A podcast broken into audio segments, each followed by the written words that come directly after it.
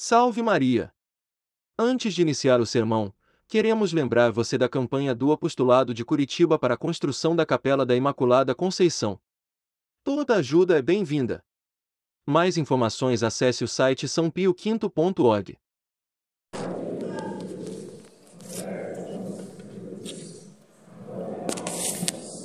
Senhora das Dores, podem sentar. Lembrando somente algumas, alguns avisos. Primeiro, lembramos a modéstia necessária para a Sagrada Comunhão.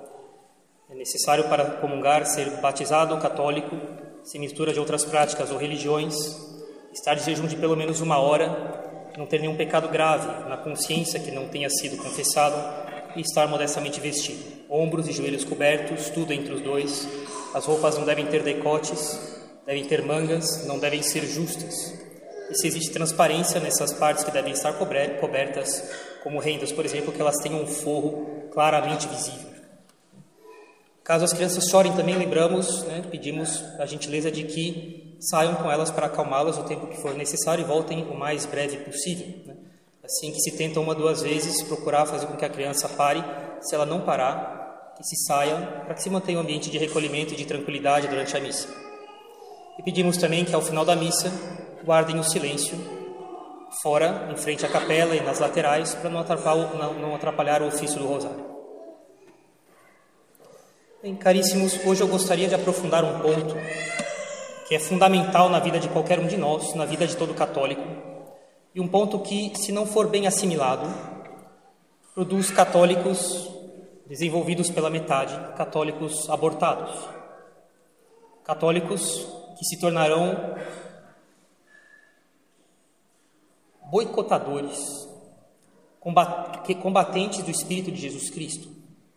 Eu gostaria de falar um pouco a respeito da oposição entre Jesus Cristo e o mundo. E de, no final do sermão, falar de como devemos lidar com o mundo. Bem, como sabem, o mundo significa, essa expressão, significa na Sagrada Escritura os maus, os que não têm a intenção o direcionamento da vontade colocados em Deus. E isso de modo habitual e constante.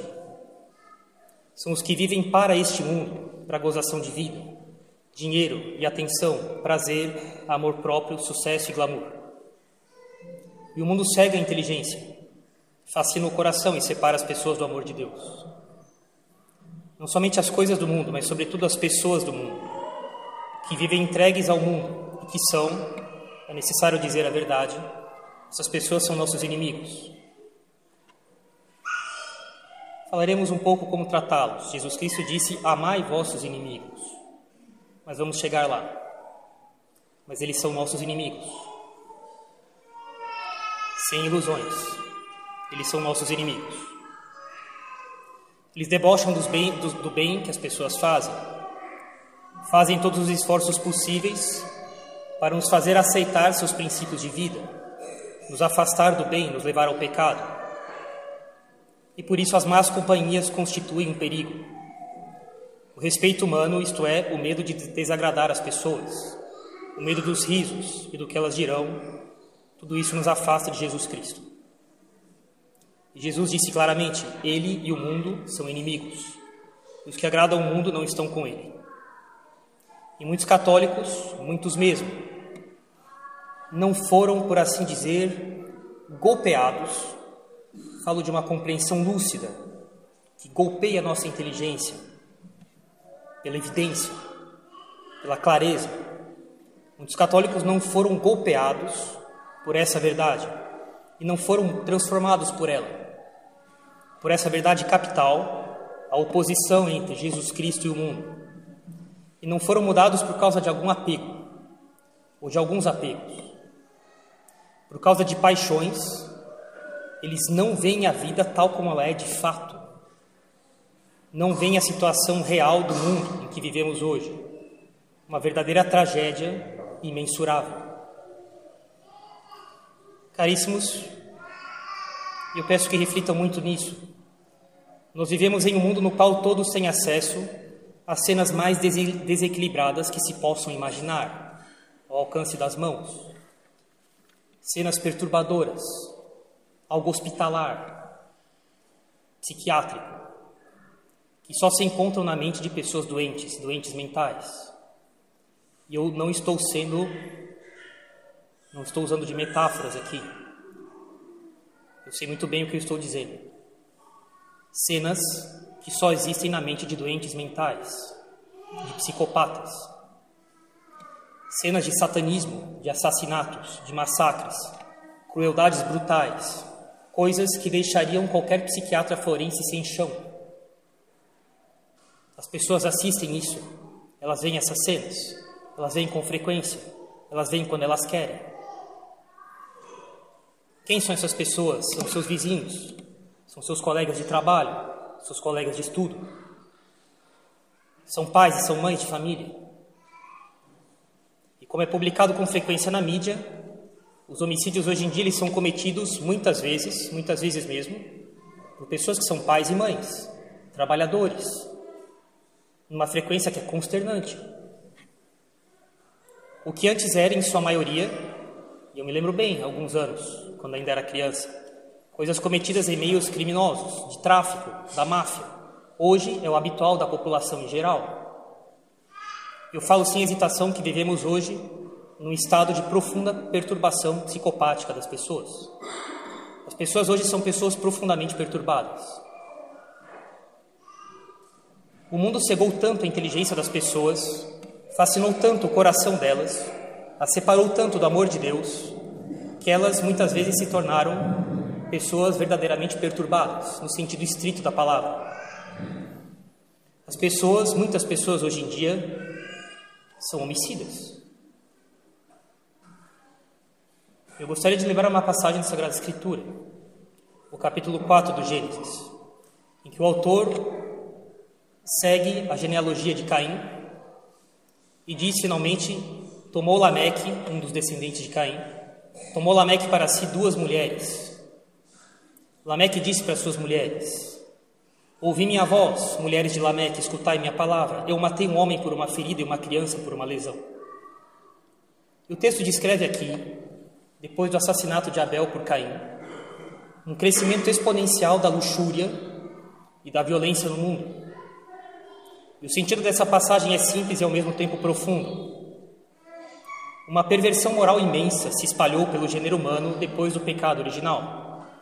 Perversão, sobretudo, de, luxúria e de violência. O autor do, o autor do texto toma um caso só, o caso de Lameque, como um exemplo paradigmático, um modelo perfeito dessa situação generalizada em que o mundo se encontrava.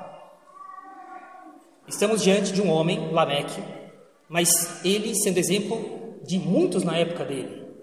Estamos diante de um homem profundamente brutalizado, a ponto de ser capaz de matar uma criança porque ela esbarrou nele. É isso que aconteceu. Senhores, não é o que nós vemos hoje em dia, não é exatamente o que nós temos hoje em dia, semana após semana contínuas notícias de crianças mortas por seus pais, por um conhecido, por motivos inacreditáveis. Senhores, eu estou, eu estou exagerando. Não é isso que acontece, ou estou sendo equivocado? Claro, minha intenção não é de ser cru nem de chocar. Eu permaneço aqui dentro dos limites da conveniência, além do qual seria já temerário ultrapassar. Mas eu falo dessas coisas para procurar chegar até onde eu sei muito bem, onde eu quero chegar, com muita lucidez. Fazer com que nós compreendamos o real estado em que nos encontramos hoje e como as pessoas vivem. As pessoas são pessoas profundamente perturbadas. Os princípios do mundo são: nosso interesse é a nossa moral. Dois, o verdadeiro conhecimento de como saber viver consiste em saber enriquecer. Ponto. 3. Sofrer com paciência é o meio mais seguro de receber novos insultos. A mansidão é a virtude dos perdedores, dos fracassados. A paciência é privilégio dos fracassados. É o texto e consolo dos fracassados. Esses são os princípios do mundo. E o mundo não prova esses princípios. Ele não se apoia em primícias, ele não quer justificar esses princípios. O mundo sabe ensinar as pessoas sem provar suas sentenças. Ele sabe imprimir esses princípios no coração das pessoas sem que elas se deem conta. Esses princípios estão implícitos na tessitura das pessoas, das conversas delas, do comportamento delas. São pano de fundo das suas conversas, das suas decisões, do estado de espírito delas. Os princípios e o espírito do mundo se insinuam e penetram na nossa alma por um contágio insensível, não por um ensinamento explícito. Quantas vezes pessoas não me disseram, mas pessoas ateias, Padre, prove para mim que Deus existe. Como assim? Você que tem que provar para mim que Deus não existe. Por que, que eu tenho o ônus da prova? Você simplesmente se, se contentem em decretar que ele não existe. Prova para mim, você, que ele não existe. Por que, que eu tenho que provar? Não há, não há um ensinamento explícito, existe um contágio insensível. A pessoa vai pouco a pouco enveredando-se por um caminho de querer que Deus não existe. Por isso o argumento não funciona, não é uma questão de argumentos, é uma questão de vontade. É uma questão de vontade porque é uma questão de apegos.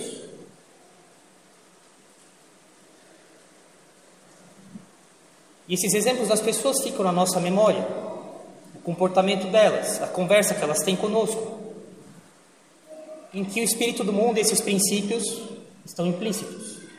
E nós vamos absorvendo essas coisas de maneira implícita.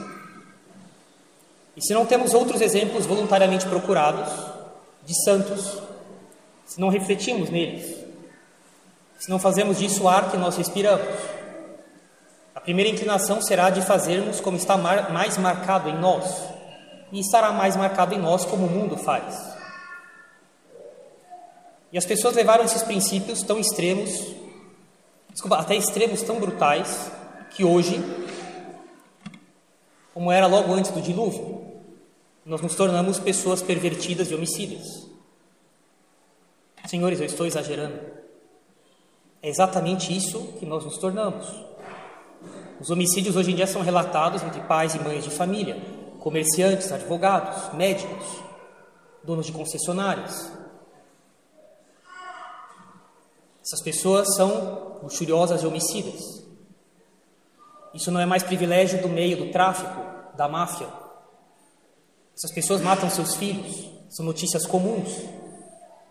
Estou exagerando? É exatamente isso. Esse é o estado em que nós nos encontramos. Elas têm as cenas mais psicopáticas na mão. Elas vêm quando elas querem. Não tem censura. Não há imagem borrada. Nada é deixado no ar. Essas cenas são mostradas tais como elas acontecem. Coisas de psicopatas. E as pessoas veem essas coisas, elas enchem a cabeça delas com isso. O que esperar disso? São as pessoas com quem nós trabalhamos, são as pessoas que estudam conosco, são as pessoas que moram no nosso bairro.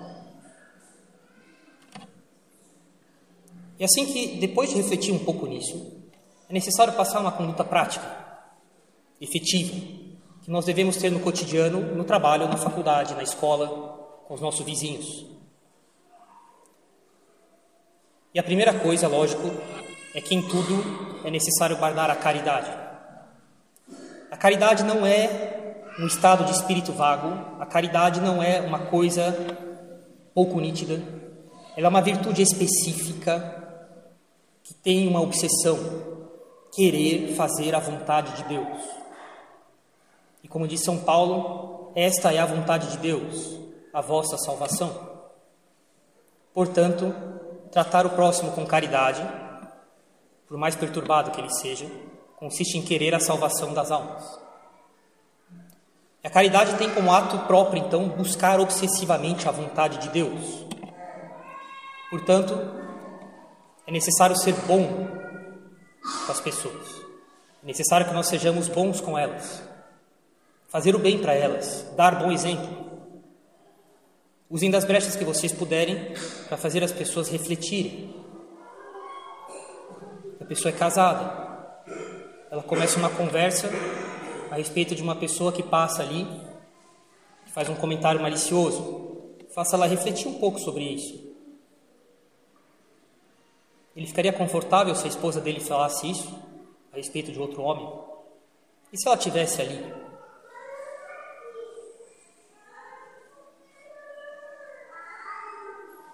No ambiente de trabalho, se criam partidos, calúnias, queixas, irritações, para procurar minar a respeitabilidade das pessoas, fazer essas pessoas refletirem no que elas estão fazendo. Não precisa ser um grande moralista, não é necessário dar uma grande lição de moral. Uma frase basta, no máximo duas. Quem sabe, talvez algo bastante direto, reflete um pouco nisso que você está fazendo. Só isso. E se a pessoa voltar com desdém e falar, só reflete um pouco no que você está fazendo, só isso. Que elas possam ter diante delas, diante dos olhos delas, exemplos de bondade.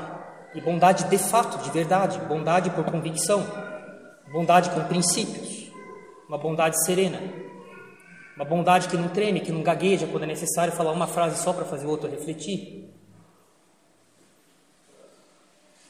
Mas ao mesmo tempo é necessário ser justo e realista. A nossa religião é uma religião de separação. Não pensem que eu vim trazer a paz para a terra. Não vim trazer a paz, mas a espada. Pois eu vim causar, divisão entre o homem e seu pai, entre a filha e a sua mãe, entre a nora e a sogra. Assim, os inimigos de uma pessoa são os da sua própria casa, de Jesus Cristo. Quem ama seu pai ou sua mãe mais do que a mim não é digno de mim. Quem ama seu filho ou sua filha mais do que a mim não é digno de mim.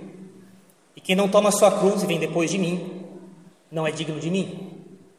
Quem quiser salvar sua vida, a perderá. Quem quiser perder a vida por minha causa, esse a encontrará.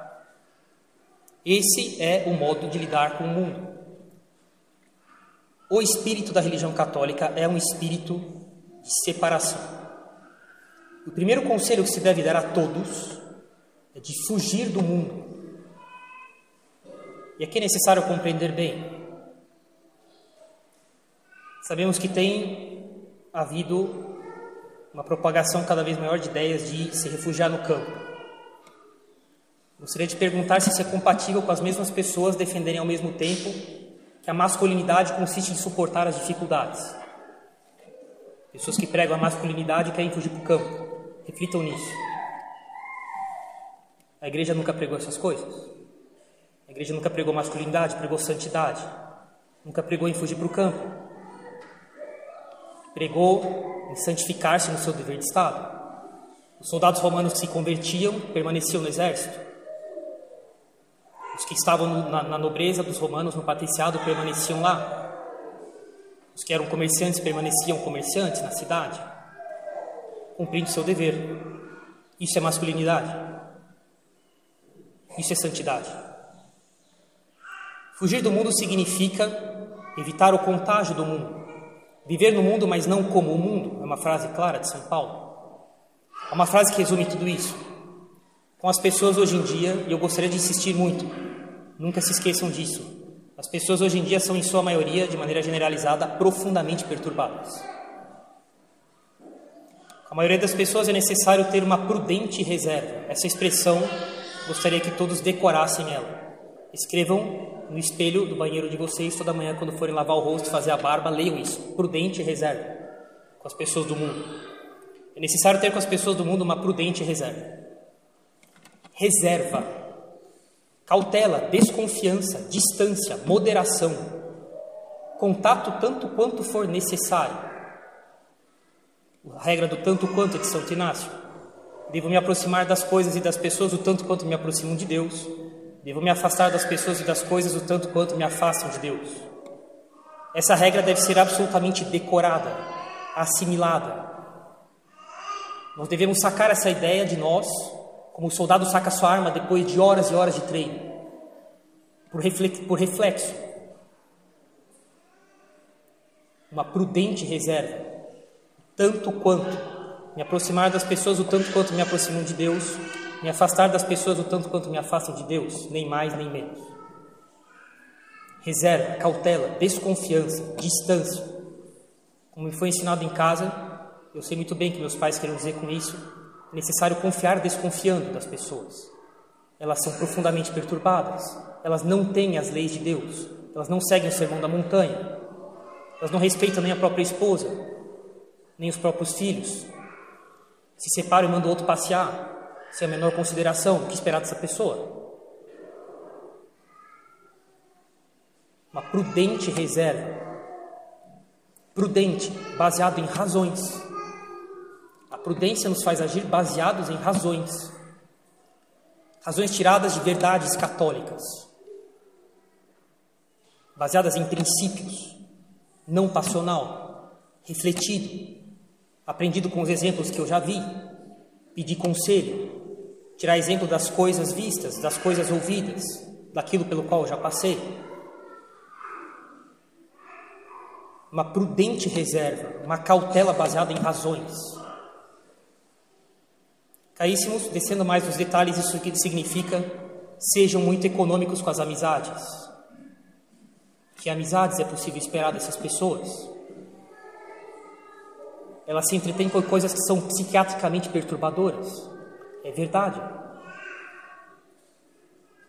Sejam econômicos com as amizades. É necessário conviver com as pessoas, o tanto quanto servem para cumprir nossos deveres de Estado, que são prescritos por Deus. Então eu me aproximo de Deus, cumprindo meus deveres de Estado, nem mais nem menos. Sejam econômicos com as amizades. Sejam econômicos com as saídas, com passeios. As pessoas pouco se importam com as leis de Deus. As saídas são, assim, ocasiões sistemáticas de mandar as favas à lei de Deus. Sejam econômicos na convivência social de vocês, nos eventos que vocês vão, no entretenimento, nas compras, nas propostas que as pessoas fazem para vocês, enfim. Em resumo, uma prudente reserva com as pessoas do mundo. E quanto mais corrompidas elas são, mais reserva é necessário. Nunca se esqueçam do que a gente quer da vida: o céu, a virtude, a vida com Deus, estar preparado para morrer. As pessoas não estão preocupadas se cada um de nós está encaminhando a nossa vida. Elas nos chamam para diversão, elas nos chamam para pecados, elas estão um pouco preocupadas se nós estamos negligenciando nossos deveres de Estado ou não, se nós estamos com a vida encaminhada ou não. Elas já estão com a vida acertada ao modo delas. Elas não querem saber se nós temos nossa vida encaminhada. Uma vida encaminhada são anos de trabalho duro. As pessoas não estão preocupadas com a sua vida. Elas cuidam da vida delas. Nós pensamos que as pessoas se preocupam muito conosco, elas estão muito preocupadas se nós fazemos o sinal da cruz antes de rezar no restaurante. Elas pensam nelas. Porque nós pensamos em nós, nós achamos que os outros pensam em nós. As pessoas pensam nelas, elas não pensam em nós. No máximo cinco segundos de alguma frase, vai saber o que que passa na cabeça dela, ela volta a pensar nela. Ela não pensa em você. Não sei por que tem tamanha preocupação com o que a pessoa pensa com você. Ela não pensa em você. Da totalidade de pessoas que você conhece, quantas te mandam mensagem por dia? Uma minoria? As pessoas pensam nelas. E aqueles que mandam, mandam outra vez, não o dia inteiro. As pessoas pensam nelas, não em você. E te mandaram mensagem porque você precisa, elas precisam de você para elas. Portanto, encaminhe a vida de vocês Nada de ficar zanzando por aí. Com amizades, saídas, convivência social, eventos, entretenimento, compras, propostas dos outros, que servem para se enredar numa vida mundana. E a nossa vida vai sendo mal encaminhada. Cuide da sua vida com Deus. Cautela com as pessoas, muita cautela com as pessoas. Lógico, acho que todos compreendem, sejam caridosos, queiram bem das pessoas, deem exemplo para elas. O católico não é um urso que, se que hiberna na sua toca, mas cautela com as pessoas. Se formar, ter os olhos fixos em Deus e os olhos bem abertos, porque as pessoas não são confiáveis hoje em dia, são pessoas profundamente perturbadas. Necessário dar um chute no mundo, estar junto da cruz de Jesus Cristo. Esse é o espírito católico. Cuidado com o mundo, uma prudente reserva. Se aproximar das pessoas o tanto quanto nos aproximam de Deus, se afastar das pessoas o tanto quanto nos afastam de Deus. Repito porque a repetição é mãe dos estudantes. Sim, nós gravamos bem na memória as coisas. E quanto mais as pessoas são afastadas de Deus, mais elas tendem a nos afastar de Deus. Então, vai ser mais, mais provável que eu tenha que mais me afastar das pessoas do que me aproximar delas. Muita cautela com as pessoas do mundo. As pessoas com quem você trabalha, com quem você estuda, seu vizinho. Essas pessoas, elas têm sérios problemas. Muitas delas têm sérios problemas. Nós chegamos num estado social que é bem comparável a antes do dilúvio. E eu acho que é pior. Na época do dilúvio não havia acesso a essas coisas na palma da mão. Não havia difusão disso sem freios, disponível para bilhões de pessoas quando elas quiserem assistir, tantas vezes quanto quiserem. Não havia o poder da tecnologia gráfica que tem hoje. As pessoas não podiam pôr representações na época do Neolítico, quando os homens viviam há 20 mil, 12 mil anos atrás. Elas não podiam distribuir para todos as, as, as insanidades mentais da, da mente delas, ficava com elas. Hoje isso é colocado à disposição de bilhões de pessoas. Muita cautela com o mundo. É necessário ter uma estimativa real do grau de desastre e de perversão em que nós estamos metidos. Muita cautela com a convivência entre as pessoas. Senhores, hoje em dia, as mães de família usam roupas, sobretudo em banho público, que as mulheres de uma vida nos anos 40 e 50 se recusavam a usar. Olhem o grau de perturbação que nós chegamos. Gostaria que fosse refletido isso. A, falsa, a falta total de norte, de estimativa do, do peso real das coisas. Olha um grau de profunda desordem e perturbação que nós chegamos. Bem, todas as pessoas das suas épocas tendem a julgar que a época delas é a pior da história. Mas bem, acho que a nossa época, por causa de uma ou outra característica, permite, com bastante razão, pensar de fato isso. Com razão.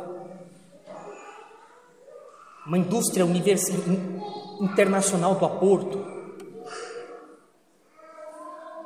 um anfiteatro na universidade, centenas de alunos. E o professor pergunta: caso real? Quantos aqui têm os pais ainda casados? Só dois levantaram a mão. São centenas de alunos. Esse é o estado de total desordem em que nós vivemos. Pouca consideração dos cônjuges um pelo outro. Eles constroem a vida deles, eles têm filhos, e quando tem um problema, um manda o outro as favas, ao invés de falar, não, vamos acertar isso aqui. Existe uma coisa que chama caráter, fidelidade, compromisso. E assim como Lameque, que iniciou a poligamia, as pessoas hoje em dia são polígamos sucessivos. Se separam e casam de novo, separam e casam de novo. Poligamia sucessiva. Esse é o estado em que nos encontramos. As pessoas são luxuriosas e homicidas.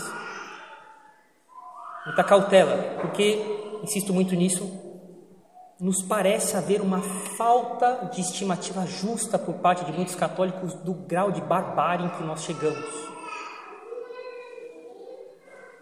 Gostaria de lembrar o que a irmã Lúcia disse numa entrevista dela. Chegou a hora em que cada um deve cuidar de salvar sua alma e aqueles que estiverem à sua volta, porque os tempos são bem ruins. Sejam Cautelosos têm uma prudente reserva e cuidado com o espírito do mundo, que não entra em nós por argumentos, o mundo não vem bater nossa porta e passa horas discutindo conosco, ele é sutil. Ele não quer provar suas premissas, ele quer ser aceito de maneira, de maneira sutil. Ele não, ele não precisa provar suas coisas para nós, ele quer que nós as aceitemos. Até o dia que a pessoa não aceita mais a existência de Deus, ela nem se deu o trabalho de provar que ele não existe. Sou eu que tenho que provar para ela que Deus existe, ela não precisa provar para mim que Deus não existe. Esse é o estado de espírito das pessoas do mundo. Eles, eles se dispensam da incumbência de provar aquilo no qual eles acreditam. Sejam muito cautelosos, porque o espírito do mundo é sutil. Né? Permaneçam junto da cruz de nosso Senhor. Em nome do Pai, do Filho e do Espírito Santo. Amém.